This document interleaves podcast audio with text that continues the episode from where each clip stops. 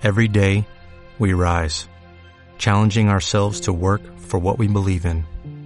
At U.S. Border Patrol, protecting our borders is more than a job, it's a calling. Agents answer the call, working together to keep our country and communities safe. If you're ready for a new mission, join U.S. Border Patrol and go beyond. Learn more at cbp.gov/careers. Bienvenidos a Wind Podcast. Una guía de supervivencia a la cultura pop. Tendencias, sociedad, marketing, Medios, emprendedores, historias y entretenimiento. con Armando Ruiz.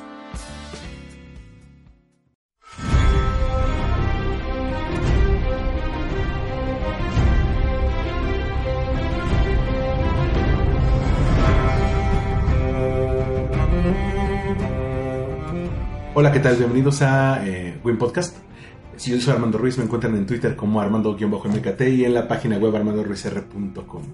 Estoy aquí con dos personas muy fans de, de Game of Thrones. Este, acabamos de ver eh, juntos aquí el final de la, de la séptima temporada. Este, y justo, bueno, hace unos minutos a- acabó. Estoy con eh, Chisto. ¿Cómo estás, Chisto? Hola, bien, gracias. En Twitter, ¿cómo te encontramos? En Twitter como arroba jjchisto. Y regresando después del famoso podcast de Harry Potter, donde, donde nos decía que sí, todo lo que decíamos era mamada. Y sí, un poco. este, tenemos a Eder. ¿Cómo estás, Eder? Hola, bien, gracias. Me encuentras en moogle.com.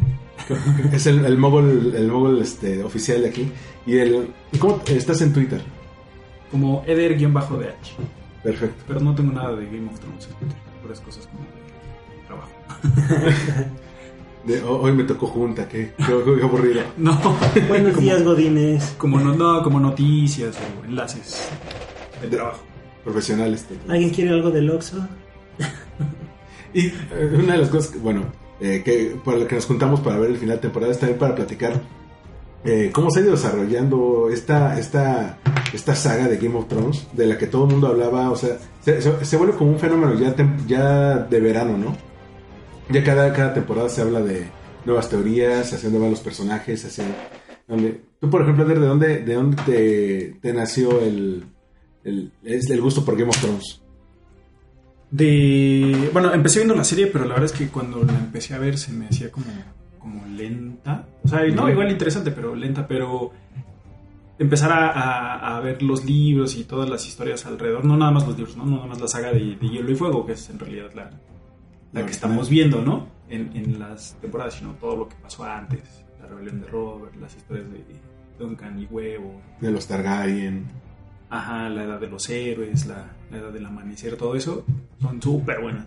Y que también tienen bases históricas, ¿no? Platicamos una, hace un, como un mes que nos fuimos a, a- a cenar, que tenía referencias, por ejemplo, la Guerra de los 100 Años, la Guerra de las Rosas, algunos, algunos, eh, algunos eh, per- personajes que eran como muy incestuosos. Y, y tú, Chisto, por, eh, ¿de dónde- ¿a partir de qué momento dijiste, este, voy a entrar a la Game of Thrones y de, de dónde te salió el gusto? Pues yo el año pasado tenía mucho tiempo libre y pues me recomendaban mucho Game of Thrones ustedes, básicamente. Y yo dije, pues vamos a dar una oportunidad. Ya iba a empezar la quinta temporada cuando yo empecé a verla. Y pues vi el primer capítulo y dije, ah, no mames, está chingón. Vi el segundo, vi el tercero y pues me agarró y me chingué las cuatro temporadas en dos semanas. A mí me pasó, por ejemplo, que eh, cuando empezó el boom, que fue por ahí de la tercera temporada, cuando ya todo el mundo hablaba de Game of Thrones, eh, y ya, ya hablaban en los periódicos y todo eso, eh, yo, yo en ese entonces conocía algunas cosas, por ejemplo, lo de que Ned Stark se murió en la primera temporada, lo de la famosa boda roja, pero no lo empecé a ver ya regularmente hasta la cuarta temporada. Y me atrapó tanto que vi las temporadas anteriores nada más para ponerme al corriente con la historia. O sea, empezaste con la cuarta y después te echaste las primeras tres. Sí, digo, ya he visto la de la boda roja y la que siguió la boda roja. Este. Ah, pues no es lo mismo verla así como va que haberlo visto así. Ah, Ya no sé. qué va a pasar, güey. Ya sé, pero a mí me atrapó. eh, ¿Sabes qué me, qué me gustó este algo que platicamos? Lo de los personajes. Cómo los personajes están como bien construidos, o al menos en las primeras temporadas te los construyen, aunque sea de manera lenta, ya vas conociendo las personalidades de cada uno, ¿no? Por ejemplo, por ejemplo eh, a ti, Eder, ¿qué, ¿qué personajes son los que te los que te llamaron, te han llamado más la atención? ¿Cuáles son como tus, tus gallos? Ah, a mí me encantaba Oberyn Martell. Sí, en la única temporada en la que salió. En la única temporada. Sí, porque aparte era como el que. Como que tenía. Era, era como más. Muy realista, tenía su causa. Se me hizo como muy bien construido, muy bien desarrollado. A mí sí me pesó mucho que. Que muriera Oberyn Martell. Yo creo que es mi personaje favorito hasta ahora. Porque era lo, digamos, eh, Game of Thrones tenía esa regla de si te gustaba un personaje, te lo podían chingar. Entonces ya. eh, ¿Y a, y a ti, Chistón? Todavía. No, a mí mi personaje. mm, pues al principio era el hijo mayor de los Stark. Rob Stark. Rob Stark. Dije, ay, mames, es chingón. Este va a ser el héroe de la película, papá. Pues posiblemente, ves que uno está acostumbrado a eso, a que va a ser el bueno y el malo, pero pues aquí en Game of Thrones son conflictos de intereses, o sea. Bueno, y es No que es- de- desde, desde la primera temporada, ¿se acuerdan del, del póster de la primera temporada que era Sean Bean como Ned Stark en el trono de hierro con la Con Ice. con Ice? Entonces, Sí, vamos a ver la serie de Boromir. de, ajá, de entrada decías, a ver, eh, para traer a Se Boromir, es- era igualito, bueno, le dejaron el mismo look. Entonces, para que trajeran a Boromir del Señor de los Anillos una serie, dices, no es que te que este cabrón, cabrón va a ser el protagonista. Eh, Y de hecho los pósters promocionales siempre Era- es Bor- bueno, este güey en el trono de hierro. Yo me acuerdo eh, cuando le, le, le presenté Game of Thrones a mi hermano, que por aquí anda, anda, anda escuchando nada más. Vio la primera temporada y después del capítulo, creo que es el 8 o el 9, donde matan a Ned Stark, de la primera temporada, El 9. el 9, dice, qué mamada, no mames, Uy. este, cómo matan al protagonista, qué chingados, este, eh, y la dejó un rato. Y ya hasta después ya como que le di otra oportunidad y le digo, no te encariñes con nadie, por favor. Ah, es que ese Robert va a ser bueno. No, no te encariñes con nadie, dije. Entonces, este, Sí, no, no es una serie complaciente. Realmente solo ha sido complaciente como por el lado, por la historia de Daenerys y de Jon. ¿no? Son los únicos que les ha ido pues, en- relativamente chido. Relativamente. ¿te, te acuerdas en el final de la temporada 5 cuando matan a Jon Snow y pasa un año y no sabes qué va a pasar con él?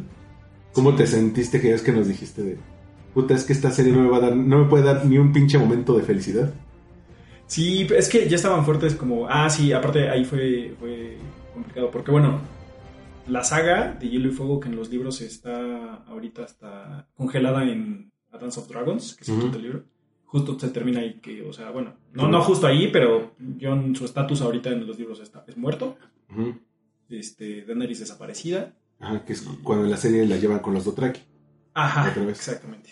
Otra vez. Ah, ya, ya. Bueno, que, Sí. ajá, en la, que en la sexta temporada ya vimos que, que la encuentran los Dothraki, pero Sí. en los libros todavía no sabemos qué pasa. Y, y Tyrion, pues es un caso distinto. Me, me llama mucho la atención de Game of Thrones, eh, retomando lo de los personajes.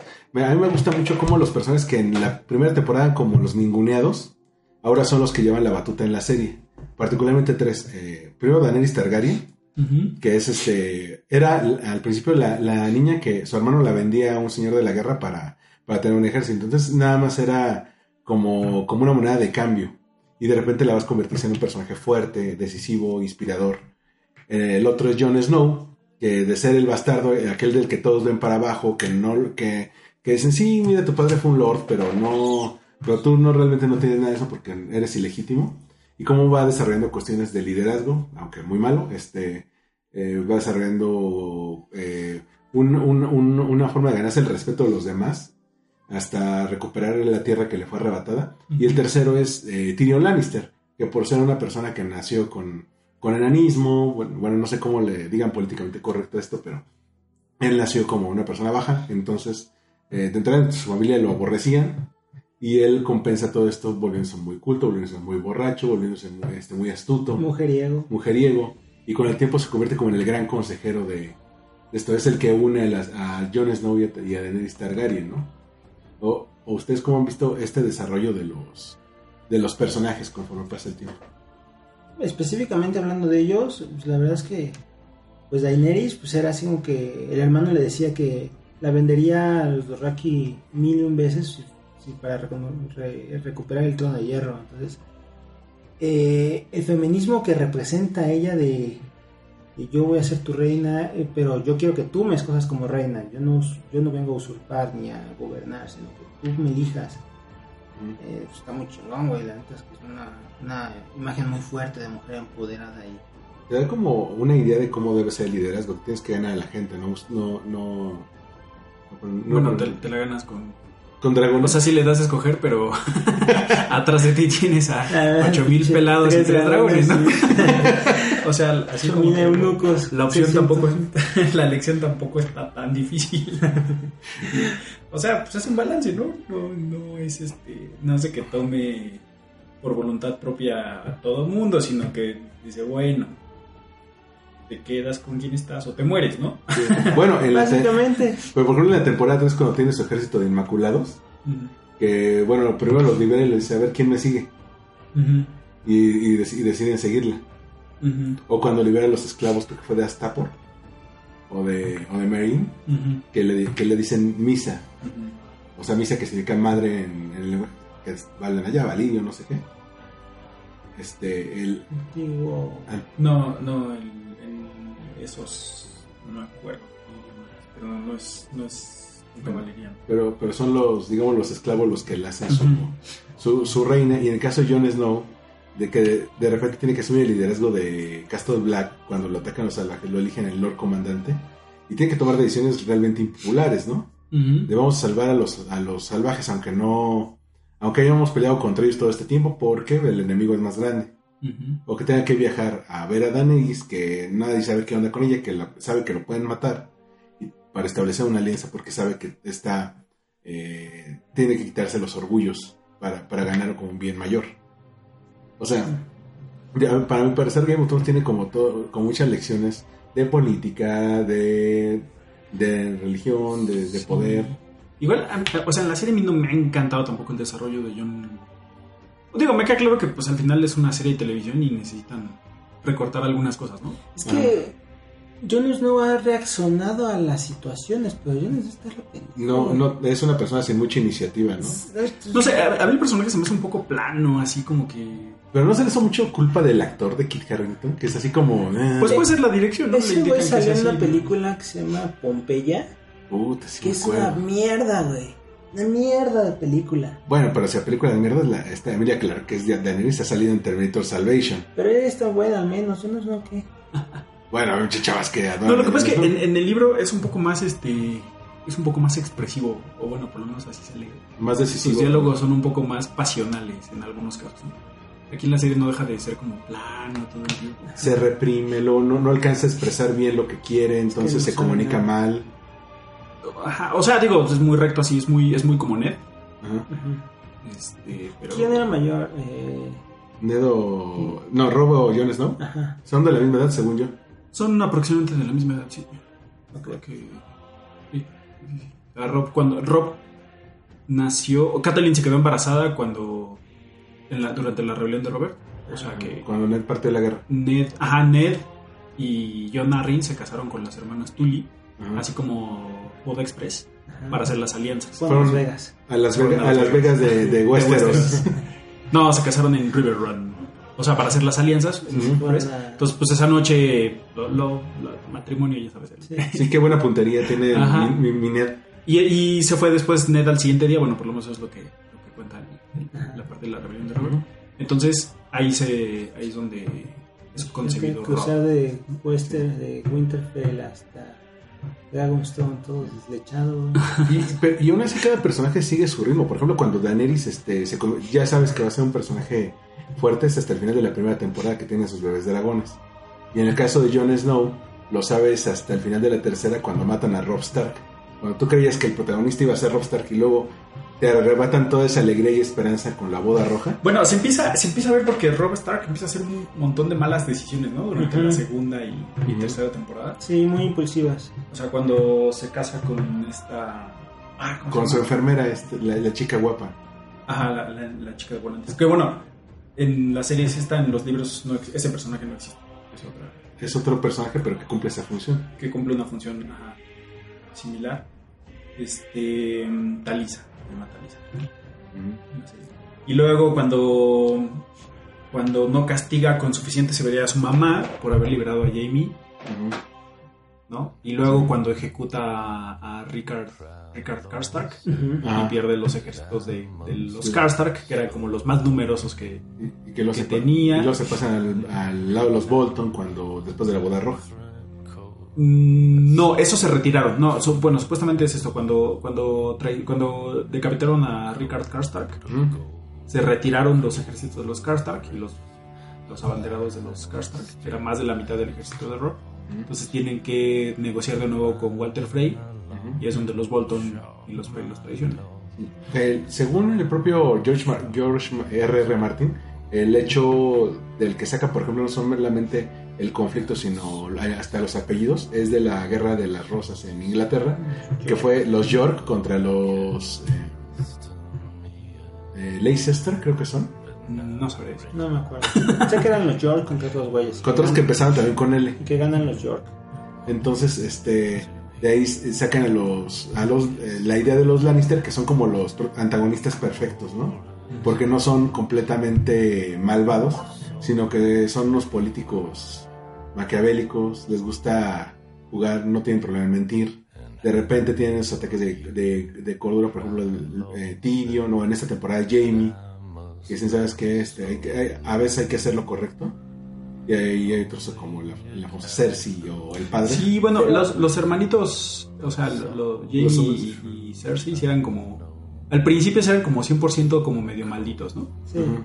Y ya después Jamie tuvo una evolución de personaje diferente que Cersei. Cuando Pero le cortan después la lo, mano. lo volvimos a perder, ¿no? Cuando regresó a King's Landing, como que... No, o sea, digo, seguía leal pues a Cersei porque al final Sí. la amaba, pero realmente él ya lleva mucho tiempo actuando como con otras Sí. con otro esquema de otras valores. intenciones, ajá. Pero a partir de que le cortan la mano en la temporada 3, pasa de ser como ese niño rico, este, que, que nada más, este... Sí, sí, pre- sí. Sí, eh, aparte de su interacción también con esta Brienne. Brienne de Tart. Este, Ese es un super personaje. Bueno, a mí me gusta mucho. Es que lo padre de, de Game of Thrones es toda la cantidad de personajes secundarios que son bien entrañables, ¿no? The Hound, The Mountain. que sí tienen que sí tienen peso. O por ejemplo, Tywin, que era como en la serie que era así como súper maldito. O sea, el, el background de Tywin sí es importante para entenderlo. Porque es así de desconfiado, de, Ajá, de o sea, analítico. todo lo que pasó antes de, de este... o sea, cuando él, por ejemplo, cuando vivía su papá, que su papá era Titus Lannister y que era así como un pelmazo. O sea, Sí. era alguien que casi, casi... Por culpa de él, casi, casi se pierde Castle Rock y todo. Y, y Tywin tuvo que asumir como las riendas de, de eso. En la familia recuperar fuerte. re- ajá. Eh, tuvieron una rebelión ahí y Tywin este, lideró y, y salvó la- a su familia, ¿no? A su parte del reino. Y destruyó, o sea, y la leyenda es que destruyó a las familias que se rebelaron.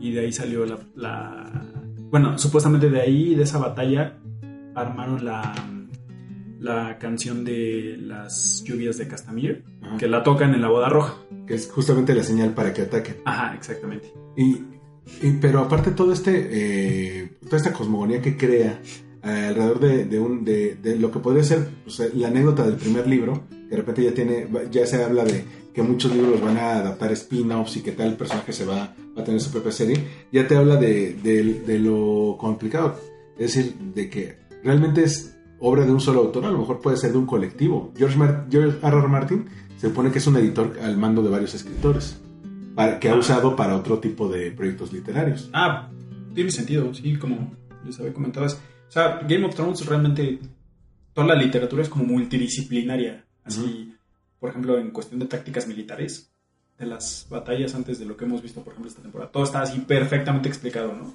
Ujú. por qué las cosas se dieron en cierto lugar, por qué este, este, por qué ciertas batallas se dieron de la forma en que se dieron, quién ganó, quién perdió, por qué cierto personaje, por qué cierto general, ¿no? Hizo lo que hizo. Entonces, sí es este, sí es como, como, bueno, difícil de concebir, no imposible, pero es difícil de concebir que una sola persona haya hecho algo, un universo tan extenso y, y Bueno, tan también no coherente. sabemos desde cuándo le empezó a escribir. Bueno, Bueno, el primer libro es del 95. eso fue la publicación, güey. No sabemos qué tanto... ¿Cómo diagramó su, Ajá, su historia? cuándo. No, claro, y aparte, o sea, A Song of Ice and Fire, em, ajá, se, se publicó en el 95, pero antes de A Song of Ice and Fire, que es, la, que es esta saga, pues ya está lo que les decía, la, la trilogía de, de Donkey Egg, Ujú. este, bueno, la rebelión de Robert fue después de Song of Ice and Fire, pero pues esto. Ahí está un libro para niños, ¿no? Es el Ice Dragon. Ah, pero sí, pero eso no es de, del universo de... Pero aunque fue del mismo autor, digamos, ya tenía... Sí, es de George sí. Sherman, sí, pero eso no es del universo de, de Song of Ice and Fire. pero también eh, a nivel televisión, este, eh, lo que me gusta de este show es que tiene muchas cosas que nunca había, había visto en, en televisión. Normalmente, aunque te- la, la televisión últimamente ya le están invirtiendo más, eh, cuestiones como eh, cómo armar una batalla, todo lo que implica el hacer explosiones, el tener mil, cientos o decenas de extra, este, e- era un costo enorme. Y todos eunucos, güey. Entonces, no, no, cortárselos a todos, está muy cabrón. Y, y- y, ah, se notaba mucho en las primeras dos temporadas de Game of buffet de Thrones. banderillas. Como, como Ramsey, ¿no? Con su salchicha ahí. Sí. Este, pero, eh, o sea, era algo muy caro para la televisión, no se podían permitir eso. Normalmente la televisión siempre fue vista eh, eh, por el Star System como algo baratón. Y con Game of Thrones por primera vez que pasan de las primeras temporadas donde era de, ah, es que se desmayó y cuando se despertó y acabó la batalla.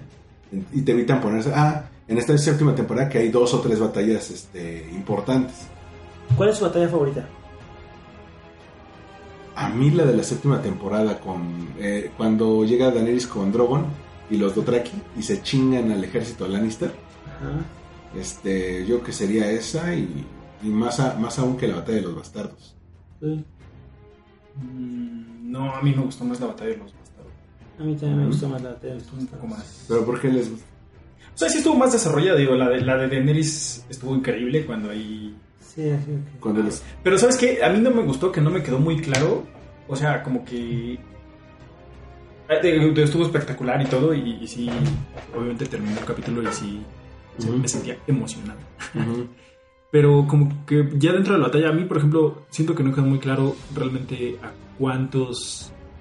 A, a Ah, qué cantidad de Sí, ejército, ¿Qué porcentaje ¿no? del ejército se perdió? Ajá, o sea, si fueron muchos y si no Porque eran según esto ya eran los rezagados, y eran los que se iban a unir, que... Ajá, es lo que entendí, pero ya cuando describían los daños de, de la guerra, que, pues decían que eran, que eran muchos, pero cuando Cer- Cersei le pregunta a Jamie que cuántos, dijeron que todavía no los alcanzan a contar.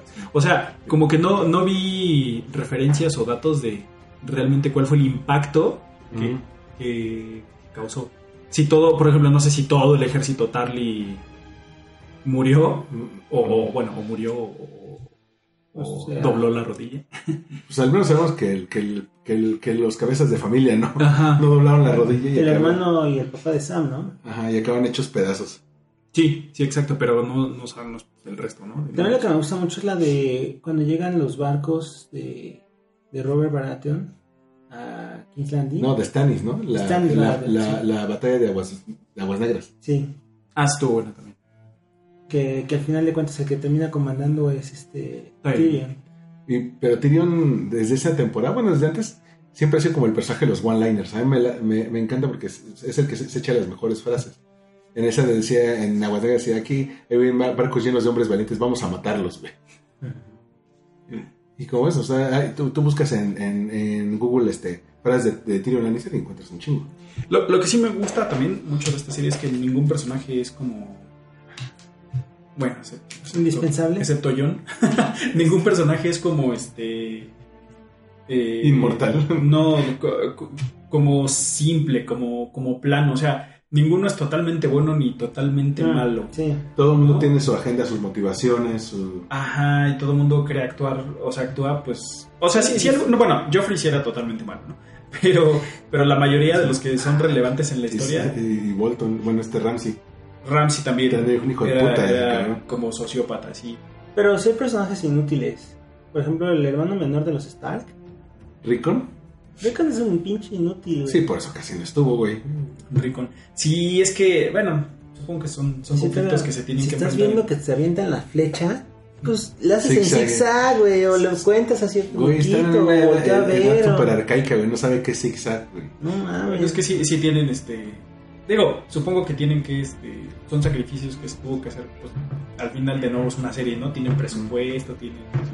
Porque en los libros sí es un personaje mucho más desarrollado, ¿no? Hablan de su personalidad cuando está todavía en Winterfell. ¿no? Cuando se está deshaciendo todo, está ocurriendo el desmadre. Por ejemplo, ahí, a- ahorita él está supuestamente en una isla, se llama. Skagos. ¿Ah, sigue vivo? En Sigue los vivo, libros. En los libros sigue vivo.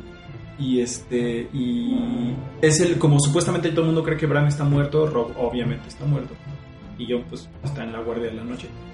Rickon ahorita en los libros es el Lord- of Winterfell. es el, el señor de Inver- el Lord of Winterfell. El señor de Invernalia. el señor de Inverno. Es el Lord of Winterfell y los este este Lord Manderly, que es como de las familias más ricas del norte, le dice a, a Ash, que no me acuerdo a quién, que, que si quieren que, que ellos los apoyen, necesitan traerles a su a su señor. Sí, ¿no? creo que Cerda- creo que Cerdavos se lo dice. Ah, creo que Por ahí sí. escuché. Creo que sí. Pero- no recuerdo ¿Y cuántos años se supone que tiene? Eh, en los libros no recuerdo, pero cuando empieza la historia, o sea, cuando empieza A Song of Ice and Fire, o sea, en el primer libro en Game of. Thrones, tiene tres años, creo. Ah. Sí, Sí, todos, todos son súper todos son súper chiquitos. Digo, en televisión, obviamente, por cuestiones de, de, de varias traba- cosas, de trabajo de necesitan de aumentarles la edad. Por ejemplo, eh, eh, yo me acuerdo que en los libros eh, Rob Stark y Jon Snow empiezan con 14 o 15 años Ajá. o menos. Son como los caballeros del zodiaco, güey. Sí, güey. Son con los y aquí ya lo, ya lo pusieron como en sus 19, Sí, Sansa 20. tiene, Sansa tiene 11 años cuando empieza a Game of Thrones. Y, Arya tiene 9. y, por ejemplo, me, me gusta mucho cómo, eh, ahora que mencionas a Sansa y Arya, son, eh, cómo George Martin le da, le da un peso a los personajes femeninos. Sansa, cómo se transforma en una persona con liderazgo, Arya en una asesina, eh, Daenerys eh, en una reina por derecho propio, Cersei de ser la esposa de un rey se convierte en la propia reina, más por las circunstancias. En algún momento, ah, por ejemplo, empezamos la temporada 7 o el segundo capítulo de la temporada 7 con todas las mujeres eh, eh, titulares en posiciones de poder. Porque también la. ¿Cómo se llama? La, la viejita de los Tyrell. Ah, es, ¿Y la en paz descanse. güey. Olena. Y la hija también, o sea, esa hija, yo quiero ser reina y voy, si no es con uno, es con otro, si no es con otro, es con otro. Si no es con Chan, es con Juan, y si no con sí, hasta hermano. que de plano Cersei dijo, ah, no, tú no, y boom. No, boom.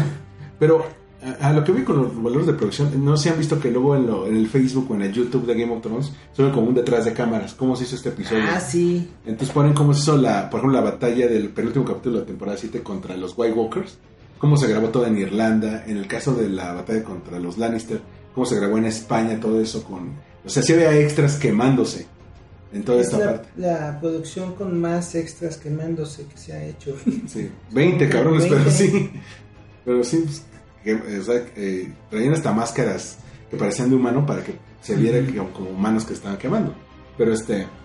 Pero a lo que voy es que, es que todo es- toda esta parte, estamos viendo como en una etapa en la televisión donde las series ya pueden permitirse gastar ese dinero. Sí, sí. Bueno, pues que son producciones que han. Que han este, Ya ves, Blim mucho. hace sus producciones propias. ¿Gilly? Ah, no. Blim. Puta Blim. Una vez vi, estaba, no sé si en un consultorio o algo así, y creo que. creo que- ah, no es cierto. Estaba justo en unas instalaciones de Televisa y estaban pasando. Pues en una de esas pantallas que tienen como, como las áreas administrativas y todo eso. Sí. Estaban pasando Blim y, y tienen sus series como. ah, Tiene una serie, creo que de Blue Demon, ¿o ¿no? sé. Sí, tiene la de Blue Demon. Y estaba, Horrible, güey. y es- o sea, y estaba viendo el- la serie y se ve como una novela con mejor definición. O sea, el tipo de actuación que tiene una novela que, que- que es, ¿cómo se llama? Hiper- hiperrealismo, una madre ¿no? O sea, que son como actuaciones bien culeras, pero... que- subactuación. pues no sé. O sea, sé que es un estilo, ¿no? Que las novelas están, hechos, están hechas para eso. Sí, son de método. Mal gusto, Son le dicen. actores de método. O sea, como que... Como que, el- o sea, el- el- el- la actuación en una novela es a propósito así, ¿no? Como una farsa. Ajá. Como que, actú- o sea, te, te expresas de una manera en la que Pues en la vida real jamás te expresarías. Sí, Se toman demasiado en serio a veces. Ajá, o sea, o sea, yo entiendo que ese es el concepto de la novela, ¿no? Ajá. Que la actuación es así, no es realista, sino es así como exagerada. Sí. Entonces, lo que vi de esa serie de Blue Demon es que es así. Y entonces, pues es como una novela, no, no es como una serie, ¿no?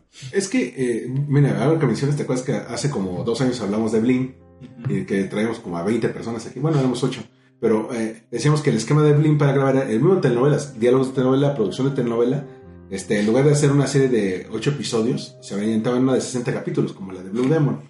En cambio, HBO, primero con Los Sopranos, luego con Mad Men y ahora con Game of Thrones, nos, eh, nos acostumbra como que de lo bueno poco. O sea, son, en este caso fueron 7 semanas, todas las temporadas pasadas fueron 10 semanas, pero cada semana ah, había comentarios.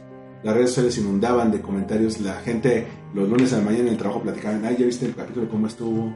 Hay memes, los, los diarios empiezan a sacar teorías. Sí, bueno, ya, ya las series gringas ya habían puesto el ejemplo, ¿no? reduciéndolo como veintitantos capítulos, quince capítulos. Por temporada. Pero eh, pasaba que si hacían 24 capítulos, tenían que alargar la trama. Y a veces había capítulos que sobraban. Pero en el caso de, por ejemplo, ahora lo, lo empezó HBO, pero ahora, por ejemplo, en Netflix lo hace. Hay, hay, hay temporadas que son cuatro capítulos. Dice, los capítulos que tengan que salir, el chiste es contar una historia. Y tú, y tú, y tú los ves y ya no estás este, metido en... Es que yo estoy acostumbrado a que van a ser 50 capítulos. ¿No? Es un arco narrativo, punto. Y eso es lo que, lo que, lo que te deja Game of Thrones. Sí, y aparte es una historia, bueno, es una adaptación, Ujú. una historia súper chingona, ¿no? Ok. Vamos a acabar el podcast, nada más antes de irnos. Este, opiniones de la temporada 7, Chisto, de esta... De las 7, pues está pasando. Después de venir como de, de las 5, que es muy lenta. Las 6 que pasan cosas chidas como la batalla de los bastardos. Pero se pasa hasta el capítulo 9. que ya se sale de los libros. Ajá, y esta que ya tienen mucho más libertad creativa. Que van mucho muy en chinga. Ajá. Pero pasan cosas que venimos esperando desde la temporada 3, tal vez. Como que se re- dice el, paradero de Jon Snow. Bueno, es Sí, su, porque su te introducen, te introducen a los White Walkers, pero este no te dicen nada. Y ahorita ya dicen, el realmente el enemigo son estos culeros. Bueno, la primera escena de la primera temporada son los White Walkers. Son tres, eh, hay tres personas de la Guardia de la Noche que, que encuentran a caminantes.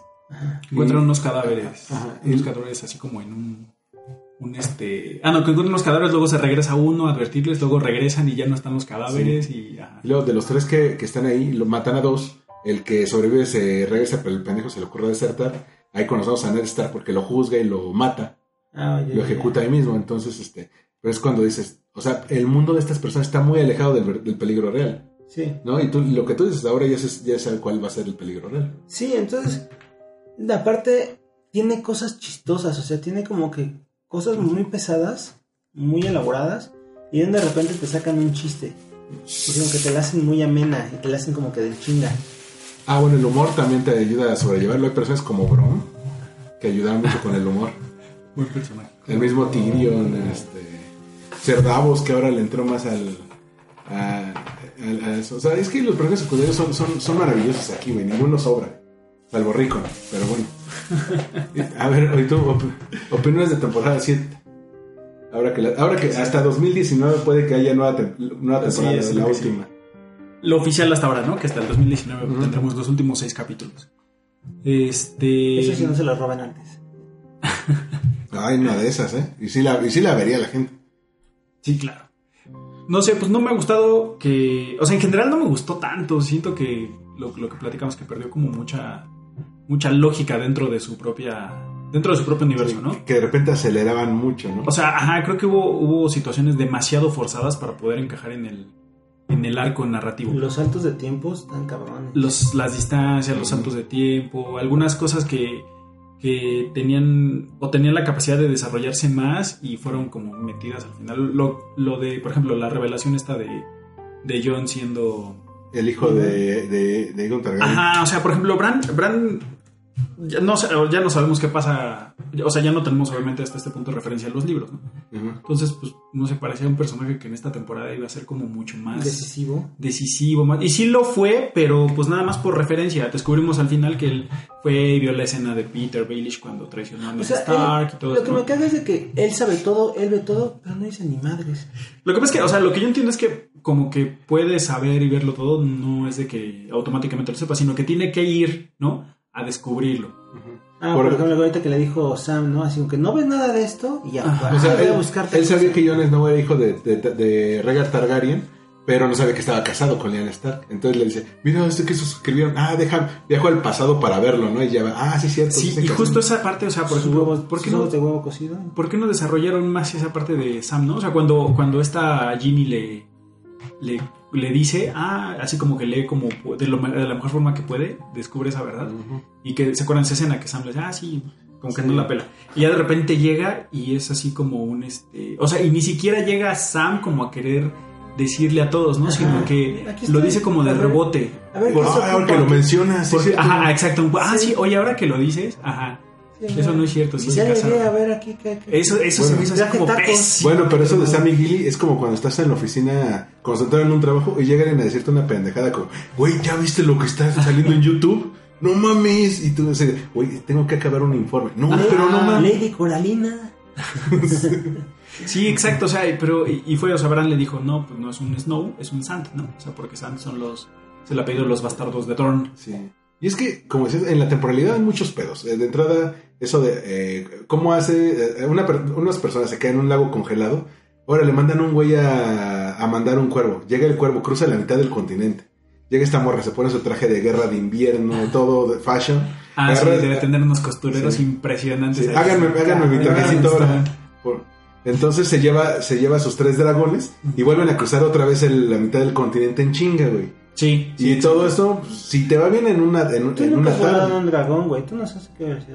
Sí, güey, pero pues, imagínate cuánto te, cuánto te haces de Bueno, todos, Colombia, todos estudios, de- La todos estudios ya están, en, ya están en internet de cuánto debió, había- debió haber volado Ah, el sí, dragón para- bueno, sí, sí midieron el campo de, de juego de los supercampeones, güey, que no midieron Westeros, güey.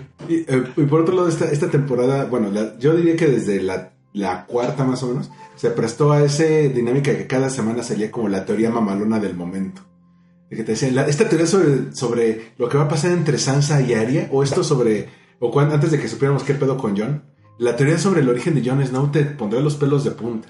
¿Ustedes qué creen que haya hecho a Game of Thrones tan eh, fenómeno social? Porque ya es así como que cada domingo estábamos ahí de... la magnitud de la obra. O sea, creo que es una obra que, que sí merece el. Independiente, te puede gustar o no, ¿no? Pero Sí merece, sí como por lo menos el reconocimiento de su magnitud. Yo, yo creo que tiene mucho que ver con los personajes, que son personajes muy entrañables. El que la historia ya todo el mundo está hablando de ella, el que, el que apela a, a cuestiones como el heroísmo, la compañía, la política.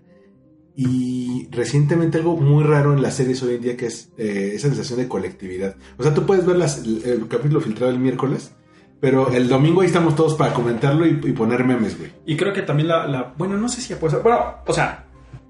Game of Thrones ya tenía también una base de fans de A Song of Ice and Fire de los libros, ¿no? Sí, pero era O sea, muy, muy, muy pequeño. güey, es como... Creo, cuando- creo que era poco, no, yo creo que no, yo creo que sí, sí era, sí era más o menos grande, ¿eh? O sea, Pero- a, a lo mejor aquí no tanto. Es que aquí llegaron hasta que llegó la serie. Ajá, exactamente. Aquí como en América Latina como que sí no- nos llegó tarde es- esa fanaticada. Pero sí ya tenía una base de, de- de gente. Y de hecho, pues es por esa base de, de fans que realmente pues, se decidió hacer la serie, ¿no? Ujú. Porque ya, ya había mucha gente que sí le gustaba la saga de A Song of Ice and Fire. Pero lo pudieron hacer película y dijeron, no, vamos a hacerlo serie. Ajá, creo que en algún momento también se planteó hacer tipo Es que es demasiado. El Señor de los Anillos, pero era demasiado. Y entonces George R. Martin dijo que no, que si él iba a autorizar, Ujú. iba a ceder los derechos, lo va a hacer para una serie. Entonces, este, pues bueno, al final es un- era una, sí era una fórmula arriesgada porque es una, es una saga muy poco complaciente, ¿no? Sí. Demasiado Al, realista. men- al menos las primeras temporadas. Yo diría que la sexta y la séptima fueron mucho com- muy complacientes. Fueron más, sí, ya, Sí, ya vamos a revivir a Jon Snow, vamos a hacer que recupere a Winterfell, vamos a hacer que maten a Ramsey. Vamos a cortarle los huevos Eh, a ti. va- ah, también. Vamos a hacer que Tyrion se convierta en una persona respetable, que Daenerys ya cruce el mar, que se encuentren Jon y Daenerys y se enamoren, o sea, todo lo que siempre quisiste ver, que los White Walkers ya, ya crucen el muro, ese- eso, A mí me decían cuando me recomendaban la serie, me decías tú, tiene la dosis exacta entre desnudos, sangre, dragones y muerte. Pero los desnudos bajaron mucho después de las primeras dos temporadas, ¿no? O sea, como que esa parte pornográfica. ya- Es que también por, por eso llamaba mucho la atención al principio, güey. Cómo ver a Daenerys desnuda, que salía cada rato desnuda. Creo que la primera escena donde sale está desnuda, güey. No, la primera no. No, la pero primera es casi donde... Ah, no, sí, sí, sí, sí, sí. Sí. No está desnuda, pero... O sea, creo que, creo que la ligera. censuraron. Según yo en HBO Go, el capítulo que está en HBO Go está censurado, pero creo que cuando la presentan con Lo buscaré en Drogo. Khal Drogo le quita el, El vestido. Sí, ¿verdad? Le baja el vestido y este y ya se le ven las se le ven la- las boobies. Pero hace no mucho vi el primer capítulo en, en HBO Go y creo que ya no sale esa parte. No, lo buscaré en Facebook entonces. En general esta temporada yo siento que ya dejó las piezas eh, puestas para ya la batalla final. Cambia el status quo de muchos, ya te dice que pedo con Jon Snow, ya te dice que pedo con Sansa y Arya. Le quita muchas dudas, quita muchos personajes que estaban metiendo cizaña como Meñique, Littlefinger. Este, otros como Jamie tienen que tomar un camino, dejan a... Otros se quedan solos como esta Cersei. Pero dices, güey, ya... Yo siento que ya los próximos seis capítulos van a ser de puros madrazos. No sé, no sé cómo lo vean ustedes. No sé. quién sabe, porque se quedó en un cliffhanger muy Sí, cabrón. pero ya intrigas, yo Nada más ya- falta que, a, a pesar de que en esta temporada le hicieron todo muy rápido, los estos güeyes sigan caminando a paso de muerto. Sí, llegan a King's Landing. Y este, hasta el, sí, hasta el quinto capítulo, porque van a ser seis, hasta el quinto capítulo se empiezan los a madrear. Sí. Bueno, tienen que justificarse, pero a lo mejor ese no es tanto porque pueden, como son ya muertos y ya no, no se cansan ni nada, ya ves que pueden correr acá bien loco. No, no te piden este comida, no te piden vacaciones, Bueno, y no les pagas. actualmente después de tantas muertes, ¿cuál es su muerte favorita y cuál es su personaje favorito? O sea, muerte favorita en el caso de qué bueno que lo mataron o que, qué- o que ¿Cómo me dolió ¿Cómo- mucho. ¿Cómo se murió? ¿Cómo, por, por qué lo mataron? ¿O cómo lo mataron? A mí me dolió mucho las muertes de la boda roja, güey. Porque es cuando tenías cierta esperanza en que iba a ser como una historia tradicional y te, te la arrebatan. Ujú. Muy parecido al del, al del Oberyn, que también es, es parecido. Pero una que da gusto es la de Ramsey, güey. Ah, sí, es un... Y la de Joffrey, güey. Hijo de su puta madre, qué bueno que se murió. Sí, Pues sí, las que dan gusto, sí. la de este Ramsey. Ramsey Joffrey. Un poquito la de la de Aemon Targaryen, porque ya había como sufrido mucho. La del Ah, es el- el, el Grand Maester de el maestro de la Guardia de la Noche. Sí, de Castle Mm. Black. Ajá. Y, y la de Oberyn, por ejemplo. No, la de Oberyn sí, ese, de verdad ese ha sido mi personaje favorito hasta ahora. Y lo matan mejor que en el libro. En el libro nada más le dan un golpe en la cabeza y ahí quedó, güey. Aquí sí lo, les, lo truenan como sandía, güey. Le aplastan del cráneo. Otra que me gustó fue cuando ah, que es- cuando explotan el Gran Septon. Septon. Ah, es una gran Es una escena, güey. muy impresionante. Cuando vuelan la Basílica de Guadalupe, güey. No, no es cierto. El Gran Septon sí, sí es buena. Y- Es pero buena cómo te construyen toda esa escena. La música, güey. La música, cómo te, te van haciendo. Es como un increchendo. Ajá. O sea, cómo se van preparando para la audiencia. De repente no llegan, de repente vas viendo poco a poco cuál es el plan de Cersei. Cuando dices, ya valió madres, güey. Y una que nadie se esperaba la reacción de Tommen, así de que ah, voy a dejar la coronita y ¡pum! que se Sí. Y, güey, qué pedo.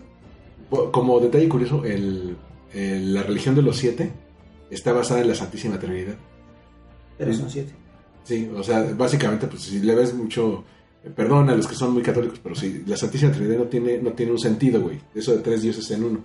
Entonces lo que hizo George R. R. Martin es, vamos a sacar siete arquetipos y van a ser siete dioses que te, que te O protegen. sea, supuestamente en realidad es siete representaciones del mismo dios. O siete aspectos del mismo Del mismo dios, dios. en realidad. Es solo un dios, pero cada depende de como que en qué situación estés, le Ajá. rezas a uno de sus aspectos. Sí, un dios siete en uno, como una Trinidad tres en uno. Ajá. Pero bueno, aquí dejamos Game of Thrones. Creo que, eh, que- es que no quería desaprovechar esto porque ¿cuándo vamos a volver a hablar de Game of Thrones? No sé, creo que nunca, güey. Cuando sa- en 2019, si bien nos va, güey. Pero bueno, les quería agradecer mucho por, por, acompañar, por acompañarme aquí en este, en este podcast. Eh, No, gracias a Eder que nos recibió en aquí en su, en, su, su en su- cueva. en su centro de operaciones, Como siempre, muchachos. con, que tiene su Stormtrooper y todo para, para, para vigilancia. Su pequeño Este. Gran Septon. Entonces, Chisto en JJ Chisto Arroba JJ Chisto en Y- Instagram y Twitter. y Eder, Eder-DH. Eso. Perfecto. Yo me, encu- me encuentro en Twitter como Armando-MKT. Nos escuchamos en el próximo Win Podcast. Y a Rojas que lo encuentras en su cuarto. Ah, y a, y a Rojas que no dijo nada, pero estuvo asintiendo aquí de no mames de qué están hablando. Nos escuchamos en el próximo Win Podcast. Bye. Ay.